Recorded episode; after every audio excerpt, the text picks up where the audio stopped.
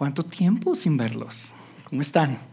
Oigan, gracias por estar aquí otra vez. Hoy estamos en la segunda parte, en la segunda parte de esta serie que titulamos Bandera Blanca. Y es una serie que en verdad es súper importante para nosotros. Creemos que es muy relevante lo que estamos compartiendo acá.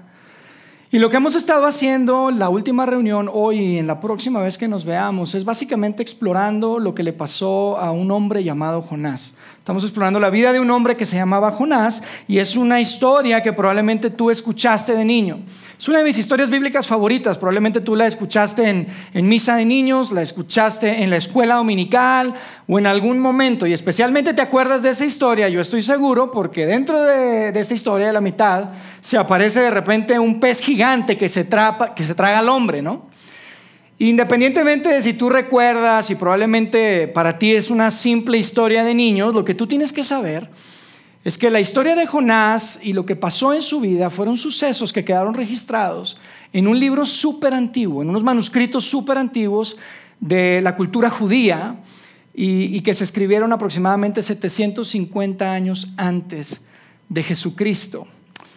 Y la verdad es que la semana pasada, bueno, hace 15 días, la última vez que nos vimos, decíamos dos cosas acerca de esta historia. La primera cosa que decíamos era por qué y explicábamos por qué muchos de nosotros creemos que esta historia no simplemente es un mito, no es una fábula, fábula o una alegoría. Creemos que esto fue algo que realmente sucedió. Pero al mismo tiempo, para muchos de ustedes que dicen, ¿sabes qué? Mira, yo amo a Dios, amo la Biblia, pero por favor no me pidas que crea que esa es una historia verdadera. Dijimos la última vez que oficialmente tienen permiso de no creer y les dimos una salida. Y hoy yo no me voy a meter al detalle de eso. Si tú no estuviste con nosotros la última vez, Sería súper importante que tengas la oportunidad de escuchar el mensaje. Nosotros tenemos un podcast que puedes escuchar en, en, en, iTunes o en Spotify, por ahí en nuestra página web también. Puedes escuchar esta, esta, este mensaje y puedes escuchar eh, cómo, lo que hablábamos acerca de este tema en particular, porque es súper importante. Nosotros creemos que la historia de Jonás y la aventura de Jonás es súper importante. Y yo creo que eh, el hecho de que tu vida y mi vida se crucen con la vida de Jonás de tantas formas es tan importante que sería una tragedia que porque te quedas pegado o atorado con el tema del milagro, te pierdas del punto y del mensaje que creo que Dios tiene para ti y para mí en esta, en esta historia. Y es que mira, la historia de Jonás es la historia de un hombre que decidió huir de Dios. La historia de Jonás es la historia de un hombre que decide huir de Dios y eso hace que su historia y la mía se parezcan mucho.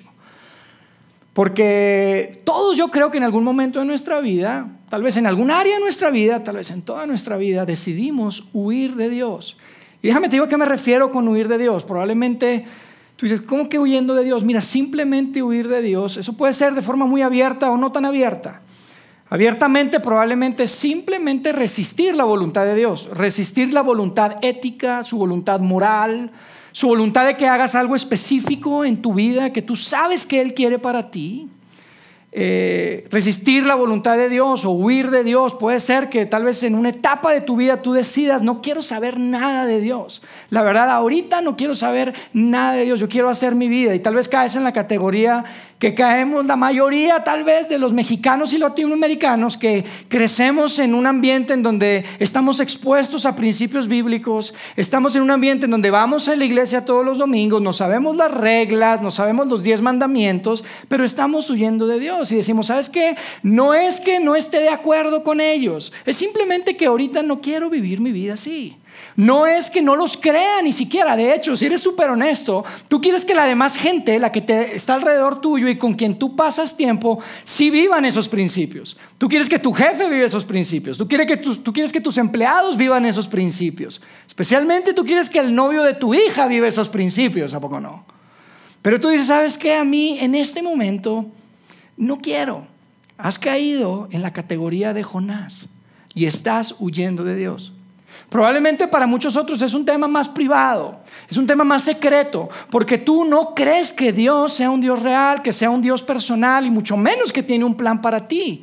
Pero lo que sí sabes es que tú tienes una conciencia y tienes mucha claridad de qué está bien y qué está mal. Y si eres honesto otra vez, sabes que muchas veces, aunque sabes que está bien, terminas haciendo lo que no debes de hacer. Mira, ni siquiera cumples con tus propios estándares y tu conciencia te mata a veces. Tu conciencia te está matando. Y tú sabes que de algún lado viene esto de saber qué es lo que está bien y qué es lo que está mal. No sabes de dónde viene. Sospechas tal vez que viene de Dios, pero no estás seguro. Pero al final del día, cuando vas manejando en tu auto y el radio está apagado, cuando estás acostado en tu recámara viendo al techo, cuando estás solo, cuando solamente estás contigo mismo, tú sabes que si hay un Dios, probablemente las cosas no están tan bien con Él. Es más, las cosas no están bien entre tú y tú, contigo mismo. Y es increíble la forma en la que muchos a veces escapamos y huimos de Dios. La verdad es que tú y yo sabemos que va a llegar un día en que va a llegar un ajuste de cuentas. Todos sabemos eso. Y no estoy hablando específicamente de un ajuste de cuentas al otro lado de la eternidad o después de la muerte, sino estoy hablando en esta vida. Tú sabes que va a llegar un momento en que vas a tener que dejar de correr, vas a tener que dejar de huir. Y que va a llegar un momento en que vas a tener que dejar de manejar las cosas como las has manejado hasta el día de hoy. Vas a tener que rendirte. Y es increíble porque muchos hasta agendamos ese día. Yo no sé si estás de acuerdo conmigo. A mí hubo una etapa de mi vida que así lo hice, para hacerte súper transparente. Yo decía Dios, mira, cuando me case, cuando me case, asiento cabeza. Ahorita yo, mira, lo que quiero, mira, no es que sea ateo, no es de que no cree en ti, pero ahorita yo lo que quiero es pasarla bien. Yo quiero vivir mi vida, quiero hacer lo que quiero hacer. Y huimos de Dios, pero planeamos el momento y decimos, cuando tenga familia, cuando me case, algunos otros dicen, ¿sabes qué? Ni siquiera no se van tan largo. Dicen, Dios, después de Semana Santa de vacaciones, ¿por qué voy a ir a la playa? Y van a ir mis amigas, y van a ir mis amigos. Y la verdad es que hay cosas que yo quiero hacer que yo sé que no necesariamente están de acuerdo a lo que tú quieres para mí. Entonces yo quiero huir de ti, no quiero ni hablar contigo ahorita, hablamos en el verano. O probablemente tú eres una persona que tienes un par de negocios. Y se están cerrando y se están cocinando estos dos negocios. Y tú la verdad sabes que si tus hijos te preguntan, no te gustaría tener que explicarles el tema. Y ni siquiera tienes la cara para hablar con Dios. Y sabes que, mira, ahorita no quiero ni hablar con Él. Nada más que cierre estos negocios, entonces me rindo. Entonces me entrego. Entonces volteo a verte, Dios. Y agendamos. Agendamos. Y es increíble. Pensamos que podemos llegar a un momento en el que ahora sí. Pero la última vez que nos vimos, descubrimos que, y Jonás descubrió, y nosotros descubrimos, que la realidad es que tú puedes huir de Dios pero no puedes escapar de Dios. Y aunque eso suene probablemente raro para ti, déjame te digo, es una de las mejores noticias que yo te podría dar el día de hoy. Tú puedes huir de Dios, pero no puedes escapar de Dios. Entonces quiero que repasemos lo que hablamos la semana pasada de forma súper breve y les quiero poner aquí un mapa de la zona donde vivía Jonás cuando vivió. Eh, y, podemos ver ahí que Jonás estaba muy cerca de donde dice ahí Jope, en, Israel, en el Medio Oriente, y Dios le dijo a él que tenía que ir a Nínive, al este de, de donde él vivía. Y la realidad es que Jonás escuchó la voz de Dios, escuchó la tarea que se le entregó. Nada más que Nínive, ustedes tienen que saber que era un lugar terriblemente cruel y malvado. Tenían un ejército que era conocido porque eran súper crueles. Entonces, a pesar de que Jonás escuchó la voz de Dios y entendió la tarea, dijo, gracias, pero no gracias. No voy a ir. Y es increíble porque a ti y a mí nos pasa eso tantas veces. Y por eso digo que nuestra vida se cruza tanto con la vida de Jonás. Tú lees la Biblia y lees algo y lo entiendes y dices, no lo voy a hacer. O escuchas un mensaje y dices, tiene sentido, el tipo tiene razón, no lo voy a poner en práctica. O escuchas un consejo de tus padres o un amigo o alguien y al final dices, oye, es buen consejo, pero no creo que lo vaya a tomar. Y entonces vemos que Jonás se sube a un barco, se monta un barco, después de que Dios le dice que vaya a Nínive, Nínive, y se va completamente en la dirección opuesta. Se va a Tarsis, que está de este lado, donde lo que hoy conocemos con España, como España, ¿no? Y lo interesante es que como resultado de su huida, Jonás descubrió algo. Descubrió algo que tal vez tú has descubierto o algo que tú vas a descubrir. Algo que yo creo que tarde o temprano todos los que huimos de Dios descubrimos. Y es algo importante que creo que, creo que es una idea y es una gran verdad que quiero que sea la que hoy eh, platiquemos y discutamos juntos. Y es la siguiente que Dios es generoso con su gracia, pero también es riguroso con su disciplina. Dios es generoso con su gracia, pero también es riguroso con su disciplina. Y esto genera una tensión. Cuando lo estás leyendo ahí en la pantalla, yo estoy seguro que genera un poco de tensión en ti, porque nos encanta la gracia de Dios. Yo creo que estás de acuerdo conmigo. A mí me encanta la gracia de Dios.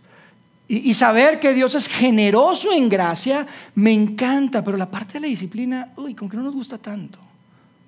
Pero como Dios es un Dios de amor, Dios es todo amor, nosotros podemos agregarle una segunda parte a esta frase que es, tan verdad como esta primera parte. Y eso es que lo que Dios hace, y aunque sea el riguroso en nuestra disciplina, no lo hace para castigarnos, sino para rescatarnos. Jonás descubrió que la disciplina de Dios no era para castigarlo, sino para rescatarlo. Él descubrió que Dios lo amaba. Y puede ser, amigo, que tú estés enfrentando algo en tu vida. Algo que sea tan complicado, tan difícil, tan duro, que dices, es que no, no, no puede ser, yo no merezco eso, yo no merezco este castigo. Déjame te digo algo, no se trata de un castigo. Y te lo puedo decir con toda seguridad, porque hace dos mil años quedó escrito en la historia un hombre que vino a dar su vida por ti, un hombre que era Dios mismo, que se llama Jesucristo, y Dios decidió pagar por tus errores y por los míos, y tomar ese castigo que probablemente tú y yo merecíamos. Entonces no se trata de un castigo, amigos, se trata de un deseo que no eh, puede parar, un deseo incesante de Dios, de que tú puedas simplemente levantar tu bandera blanca y decir, ¿sabes qué, Dios? No quiero huir más quiero rendir mi vida por completo a ti. Así que hoy quiero que leamos el segundo capítulo de Jonás. Este es un librito muy pequeño, tú lo puedes leer en una sentada, está muy bueno, es una pieza literaria increíble. Y la última vez que nos vimos, vimos el capítulo 1, hoy quiero que veamos el capítulo 2 y especialmente lo que vamos a ver en el capítulo 2 es algo súper interesante porque es el momento en el que Jonás se rinde a Dios. Es el momento en el que Jonás se arrepiente, en el momento que él levanta su bandera blanca y le dice, Dios, me rindo a ti. Lo más importante que vamos a descubrir en este capítulo, en este pasaje cortito que vamos a leer juntos hoy, es que Dios es generoso con su gracia, pero también es riguroso en su disciplina, no para castigarnos, sino para rescatarnos. ¿Les parece que lo leemos juntos ahí? Lo vamos a poner en pantalla. Vamos a empezar en el versículo 17, en el verso 17 del capítulo 1, que fue donde nos quedamos la última vez que estuvimos juntos aquí. Dice, el Señor por su parte, dispuso un enorme pez para que se tragara a Jonás, quien pasó tres días y tres noches en su vientre. Entonces, en el capítulo 2, dice, entonces Jonás oró al Señor su Dios desde el vientre del pez. Y ahí fue donde dijimos la vez pasada, no que no tronabas. Porque él andaba escapando de Dios. Pero finalmente llega un momento en que dice que Jonás oró a Dios. Y lo que dice después en el verso 2 de este capítulo es algo increíble y por eso te decía, yo no quiero que te pierdas el punto de este mensaje simplemente porque no crees que es una historia que realmente sucedió, porque lo que Jonás escribe en el verso 2 es increíble, es es súper importante porque es algo que muestra lo que tú y yo decimos, lo que tú y yo experimentamos cuando huimos de Dios muchas veces. Es algo que los seres humanos y la humanidad a través de los siglos han dicho y han experimentado. Esto fue escrito, como les dije, 2750 años atrás. Y desde entonces los humanos han dicho esto. Fíjense lo que dijo Jonás. Dice, en mi gran aflicción, en mi gran aflicción clamé al Señor. Y no es verdad que muchos de ustedes, la primera vez que hicieron oración en mucho tiempo, fue cuando estaban en su gran aflicción. Probablemente estabas en un baño con una prueba de embarazo esperando el resultado. Probablemente estabas manejando a tu casa esperando hablar con tus padres de algo que habías estado evitando por mucho tiempo. Probablemente estabas con la mirada perdida y tu teléfono en mano por hacer una llamada a tu esposa para confesarle algo antes de que se fuera a enterar por otra parte. Probablemente estabas sentada en las escaleras de tu casa esperando que llegue tu esposo, tu marido, tu pareja, sabiendo que la conversación que vas a tener probablemente termine con tu matrimonio. En tu gran aflicción, clamaste a Dios. Es increíble esto, ¿no creen? No importa qué tan inteligente seas, no importa qué tan conectado estés, no importa cuánto dinero tengas o qué tan te esté yendo profesionalmente, cuando tocas fondo, cuando terminas roto, cuando te topas con una pared y no tienes a dónde ir, tú clamas a Dios. Yo clamo a Dios. En nuestra gran aflicción, clamamos a Dios. Es increíble. Esto va más allá de nuestras creencias, va más allá de nuestra teología, nuestra capacidad, va más allá de nuestras posibilidades y nuestras fuerzas. Jonás dijo, en mi gran aflicción clamé al Señor. Fíjense lo que se dice después, que es lo más padre, porque ahí en el verso 2 sigue diciendo, en mi gran aflicción clamé al Señor y Él me respondió. Él me respondió, estaba al filo de la muerte este hombre. Dice, desde la tierra de los muertos te llamé. Imagínense cómo se sentía Jonás después de esa experiencia. Dice, desde la tierra de los muertos te llamé y tú, Señor, me escuchaste.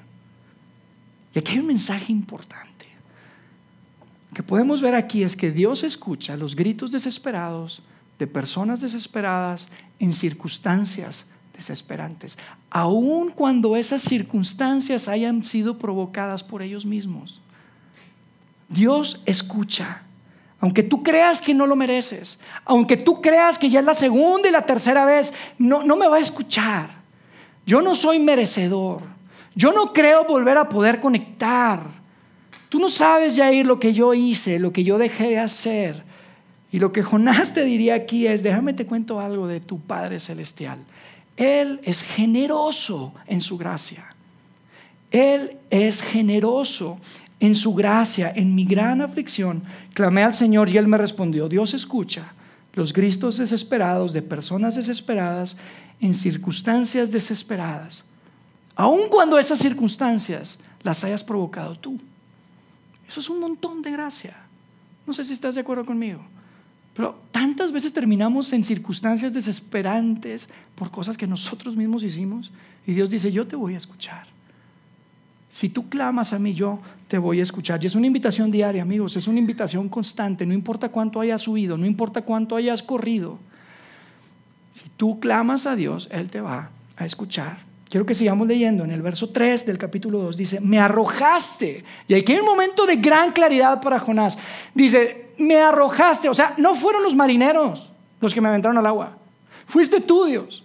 Llegó un momento, dice, a las profundidades del mar y me hundí en el corazón del océano. Jonás le queda súper claro, esto no se trataba de un barco, esto no se trataba de los marineros, ni siquiera del pez gigante que lo tragó. Esto se trataba de Dios y él. Y Jonás está reconociendo en este versículo, ¿sabes qué? Dios, ya entendí, esto se trata de ti. Esto se trata de ti, dice, las poderosas aguas me envolvieron, tus salvajes y tempestuosas olas me cubrieron. Entonces dije, oh Señor, me has expulsado de tu presencia, y aún así volveré a mirar hacia tu santo templo. Ya empezó a cambiar el tono, Jonás, de su actitud. Y mira, antes de que sigamos leyendo, yo quiero que nos pongamos a imaginar un poquito el, tema y la escena, porque tienen que recordar que Jonás se monta a un barco, decide irse en la dirección completamente opuesta y se viene esta tremenda tormenta, algo que nunca habían experimentado ni él ni los marineros con los que estaba ahí. Y Jonás se da cuenta de esto que está escribiendo y dice, ¿sabes qué? Es por mí. Amigos, aviéntenme al agua. Aviéntenme al agua porque Dios está atrás de mí y está tan molesto que probablemente se los lleva de encuentro ustedes también con solo atraparme. Aviéntenme al agua y entonces lo avientan al agua. Ahora yo quiero que nos pongamos a, a pensar y a preguntarnos, ¿en qué momento creen que fue cuando Jonás se arrepintió? ¿Cuándo fue cuando Jonás dijo, lección aprendida? Lección aprendida. Ahí muere. Fue a la noche del día uno que estuvo en el en la barriga de esa ballena o ese pez? ¿Fue a, la tarde del día 2, en la mañana del día 3? ¿Cuándo fue? Les voy a decir cuándo yo creo que fue. Cuando entre varios lo agarraron y empezaron a la una, a las dos. ¿Qué onda? A ver, ¿lo lanzamos a las tres o decimos tres y luego lo lanzamos? Ahí es donde le digo, ay Dios mío, por favor. A donde quieras voy. Mira, cuando Jonás tocó el agua, era un hombre nuevo. El hombre estaba transformado, Dios. Voy a Nínive, voy a Narnia, voy a donde tú quieras.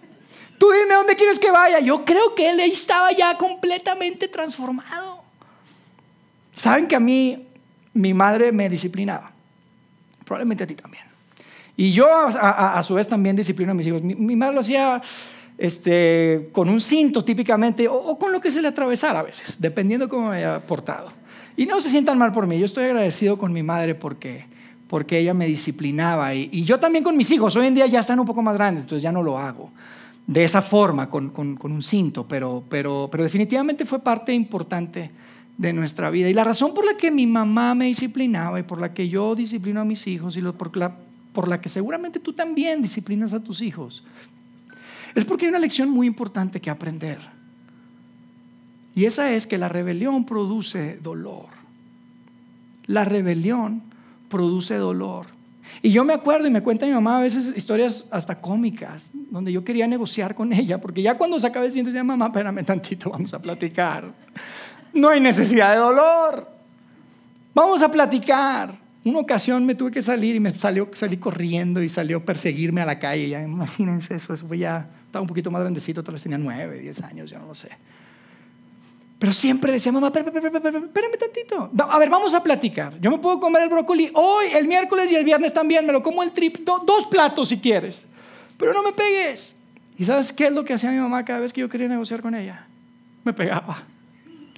Me pegaba. Porque ella sabía, así como yo sé, y así como tu Padre Celestial también sabe, que a veces la disciplina tiene que ser rigurosa para asegurarte que no vuelvas a huir que no vuelvas a correr, que no vuelvas a escapar. Porque no es para castigarte, es para rescatarte. Es una enseñanza súper, súper importante porque Dios es generoso en su gracia, pero también es rigurosa, riguroso en su disciplina. Así que Dios termina metiendo a Jonás tres días y tres noches en la barriga de un gran pez, nos dice la literatura. Y vamos a seguir leyendo ahí en el verso 5, fíjense cómo dice. Me hundí bajo las olas y las aguas se cerraron sobre mí. Las algas se enredaban en mi cabeza, estaba completamente oscuro. El hombre estaba en los intestinos de un pez. Dice, me hundí hasta las raíces de las montañas. Me quedé preso en la tierra, cuyas puertas se cierran para siempre. Dios es riguroso en su disciplina, amigos. Y esto lo vemos una y otra vez a través de la Biblia, a través de las escrituras. Vemos que constantemente Dios termina siendo bastante riguroso en su disciplina. Su pueblo, el pueblo de Israel, el pueblo judío, cuando se rebeló contra él y empezaron a desobedecer, Dios permite que caigan en un cautiverio y se los llevan cautivos a Babilonia. Probablemente si te gusta la historia lo sabes. Yo te digo algo, yo creo que para el tercer año ya estaban arrepentidos. Al tercer año dijeron, Dios, no más ídolos, no más costumbres malas, no, vamos a obedecerte. ¿Cuánto tiempo más crees que los dejó ahí? ¿Siete años? ¿Diez años? Los dejó 70 años cautivos en Babilonia. Cuando el pueblo sale de la esclavitud de Egipto, después de 400 años, generación tras generación, estaban, eran esclavos del imperio de Egipto. Y salen de ahí. Y hace una cantidad, Dios hace una cantidad de milagros. Ustedes han visto la película Moisés, las plagas, el faraón, una cosa espectacular. Y salen y se rebelan son infieles a Dios. Y se hicieron ahí un altar y una vaca de oro y una cantidad de cosas que yo digo, no puede ser, ¿cómo es posible? Vieron todo, lo vieron, lo vivieron de, de, primera mano, los milagros, las cosas grandes que Dios hizo y sin embargo ellos fueron infieles. ¿Sabes qué hizo Dios? Dijo, los voy a dejar 40 años dando vueltas en el desierto, 40 años dando vueltas en el desierto. No fueron a llegar, no entraron a esa tierra que Dios les había prometido. El rey David, el gran rey David, el que trajo y levantó esta nación como un gran imperio, cuando él pecó, cuando él se equivocó, dice que Dios vino y le dijo a través de un profeta, la espada no se alejará de tu familia. Y lo que él vivió fue terrible, fue humillado a niveles que tú dices es que no era necesario llegar a ese nivel. Perdió toda su autoridad, toda su reputación. Y sin embargo, durante todo ese tiempo, Dios nunca lo abandonó. Dios nunca lo abandonó. El Mesías es descendiente de David. Jesucristo fue descendiente de David y Dios hizo algo grande en él. Sin embargo, su disciplina fue rigurosa, porque Dios es generoso en su gracia, pero también es riguroso en su disciplina. Dice ahí después, pero tú, y en medio de todo esto, Jonás está diciendo, mira, en medio de la oscuridad, en medio de la muerte, en medio de la soledad, en medio de esta situación que parece más grande de lo que yo puedo soportar. Pero tú le dice, tú, oh Señor, mi Dios, me arrebataste de las garras de la muerte. Cuando la vida se me escapaba, recordé al Señor. Elevé mi oración sincera hacia ti en tu santo templo. Es increíble porque después de esto viene un gran momento en la literatura, en la lectura esta. Viene un gran momento, viene un momento de gran claridad y aquí es donde yo quiero que todos pongamos atención. Esto es súper importante porque Jonás describe en una frase el dilema que tú y yo enfrentamos cada vez que huimos o tratamos de huir de Dios. Lo hace de una forma brillante, en una simple frase. Fíjense lo que dice en el verso 8. Dice, los que rinden culto a dioses falsos le dan la espalda a todas las misericordias de Dios. Le dan la espalda, o sea, abandonan, o sea, dejan ir, o sea, no experimentan las misericordias de Dios. Porque mira esto, cuando huyes de Dios, estás persiguiendo otra cosa. Cuando huyes de Dios es porque estás corriendo hacia otro lugar. Y Jonás dice, ¿sabes qué es eso otra cosa a la que tú corres? Son dioses falsos. Son como ídolos. Y probablemente no es literalmente hoy en tu vida que ya tengo unos dioses falsos, pero sabes, tal vez es esa persona que tú estás persiguiendo lo que se ha convertido en un dios falso para ti. Tal vez es una posición. Tal vez es una oportunidad que quieres ganar, es un negocio que quieres cerrar, es un estilo de vida el que quieres tener. Y estás persiguiendo algo y estás huyendo de Dios. Y Jonás dice, cada vez que tú huyes de Dios, le estás dando la espalda y te estás perdiendo de la misericordia de Dios. Jonás dice, al final del día, lo que pasa es que cuando llegas ahí, cuando lo logras, cuando consigues el objetivo, cuando consigues el estatus, cuando consigues el nivel de vida, la oportunidad, el negocio, la persona, lo que sea, ¿sabes qué te vas a dar cuenta? que era un Dios falso, que no tenía ningún valor. No tenía ningún valor, no era lo que tú esperabas. No era lo que tú esperabas. ¿Y sabes por qué? Me parece brillante lo que escribe aquí Jonás. ¿Y por qué creo con todo el corazón que esto es verdad? Porque yo sé que en el momento de tu gran aflicción, no vas a clamar a la posición, no clamas a la oportunidad, no clamas a la persona, no clamas al estilo de vida, no clamas al estatus. ¿Sabes a quién le pides auxilio? Le pides auxilio a Dios, a tu Señor. Por eso sé que es verdad lo que está diciendo aquí Jonás. Porque tú y yo sabemos, lo reconozcamos o no, hay algo en el fondo de tu corazón y de mi corazón que sabe que lo más valioso, lo que más vale en la vida es tener la posibilidad de poder conectarte con tu Creador Poder conectarte con Dios, que es un Padre celestial que te ama y que es generoso en su gracia. Y que puedas saber que Él te acepta y que Él te escucha y que Él te responde. El tema es que no te das cuenta hasta que llegas a un punto de quiebre, hasta que te topas con pared, hasta que llegas a ese lugar y te das cuenta, caray, era un Dios falso y no tenía ningún tipo de valor para mi vida. Los que rinden culto a dioses falsos le dan la espalda a todas las misericordias de Dios. Así que vamos a terminar ahí. Fíjense lo que dice el verso 9 del capítulo 2 de Jonás. Dice, pero yo te ofreceré sacrificios con cantos de alabanza y cumpliré todas mis promesas. Miren el tono con lo que escribe y la forma en la que Jonás le dice al Señor, pues mi salvación viene solo del Señor.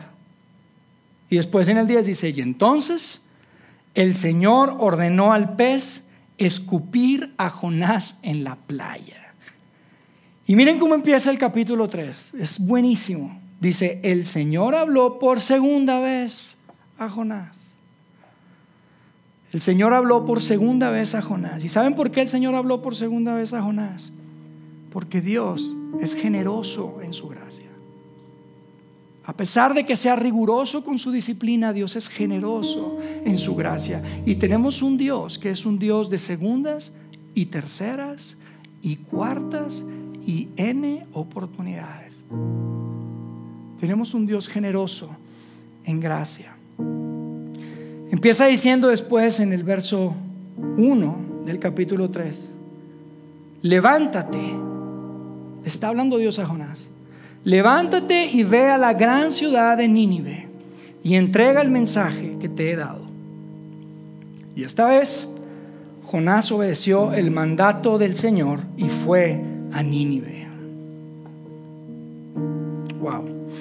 Probablemente, amigo, tú llegaste hoy aquí en la mañana pensando que todos los planes que Dios tiene para ti ya se perdieron. Probablemente tú llegaste hoy acá en la mañana pensando que esa familia, ese sueño, ese trabajo, esa dignidad, esa relación está completamente perdida. Porque es tanto tiempo el que has estado huyendo de Dios que ya no hay esperanza. Pero yo estoy aquí para decirte que la historia que acabamos de ver nos dice todo lo contrario. Todo lo contrario.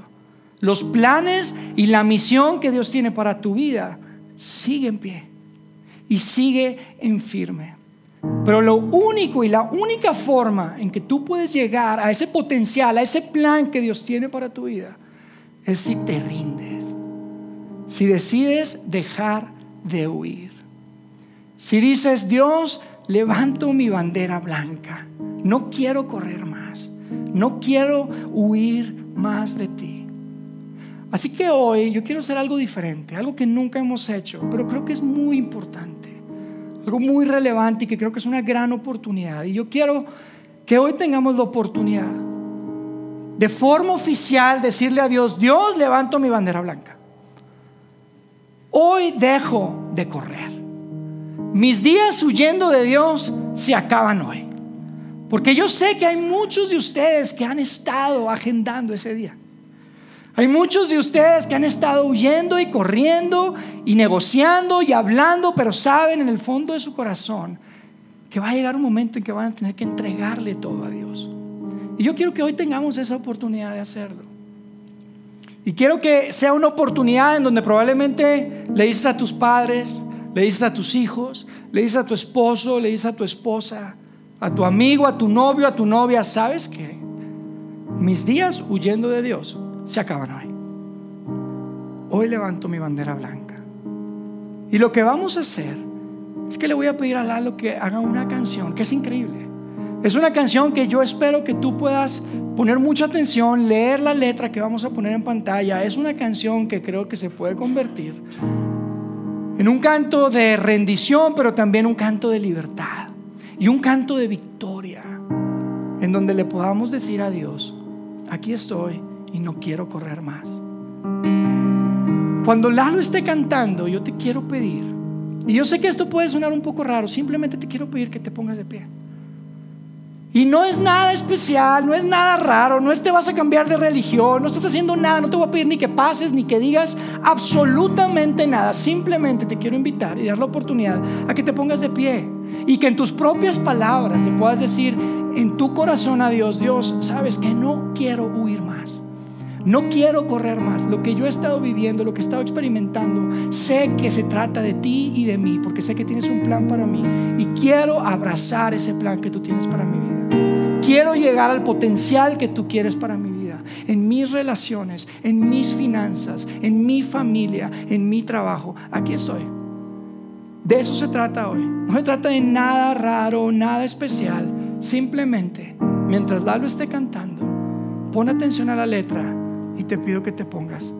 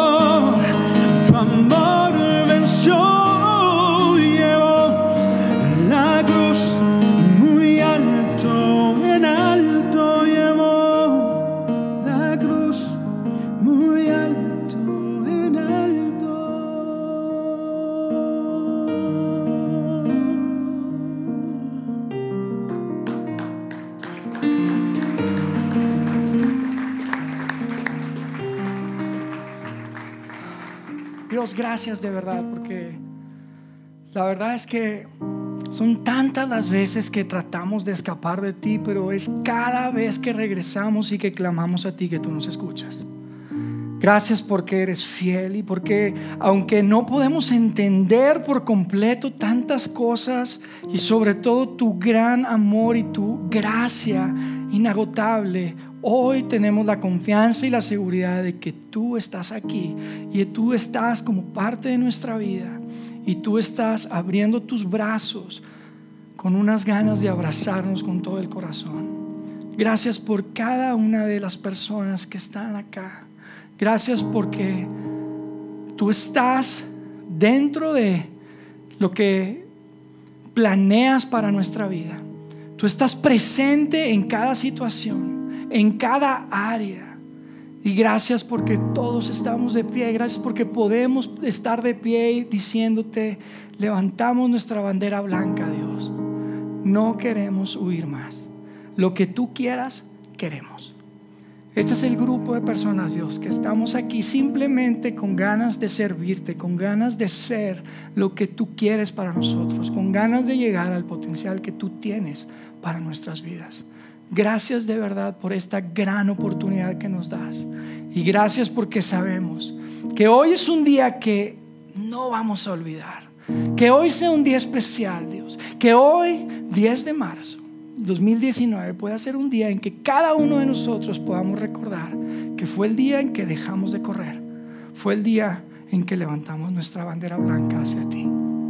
Gracias nuevamente, quédate con nosotros hasta que nos volvamos a ver en 15 días aquí. En el nombre de Jesús, amén, amén. Gracias amigos por acompañarnos, nos vemos en 15 días.